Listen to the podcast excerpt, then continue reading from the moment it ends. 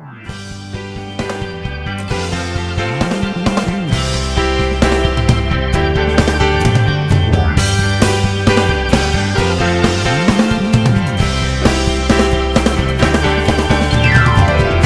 hay nada que el tiempo amor no cure y no lave.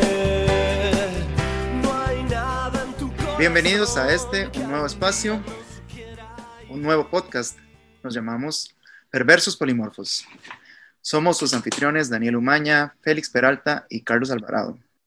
Y queremos hablar un poco acerca de las razones, las motivaciones por las cuales abrimos este espacio y la razón por la cual nos llamamos Perversos Polimorfos. Félix, entonces, ¿cuál es la razón por la cual abrimos este espacio?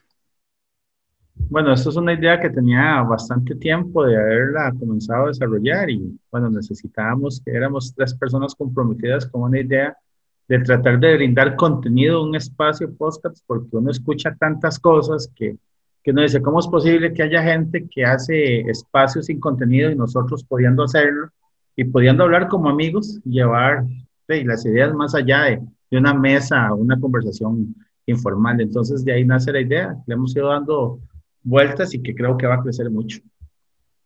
¿Y cuál es la razón por la cual nos llamamos Perversos Polimorfos?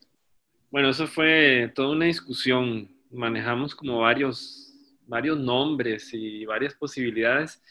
Al final, no recuerdo bien de dónde surgió el, el, la idea de ponerle perversos polimorfos. Bueno, que a mí me, me, me gusta el psicoanálisis y, y, sospecho que por ahí se, se coló alguna de, alguna de esas aficiones, pero el, eh, la idea de que sea perverso polimorfo refiere a un término que usó Freud para referirse a la sexualidad del, del infante, del, del, bebé, que dice que la sexualidad no, no es como la conocemos en la adultez, que tiene como una, una dirección, una meta, diría, diría Freud, sino que es perversa y polimorfa, digamos, perversa en el sentido de que no está enfocado, digamos, al fin sexual, reproductivo, genital, digamos, sino que es una energía vital que va hacia, hacia muchos lados y es la cultura la que se encarga de, de darle como una dirección, digamos, a esta,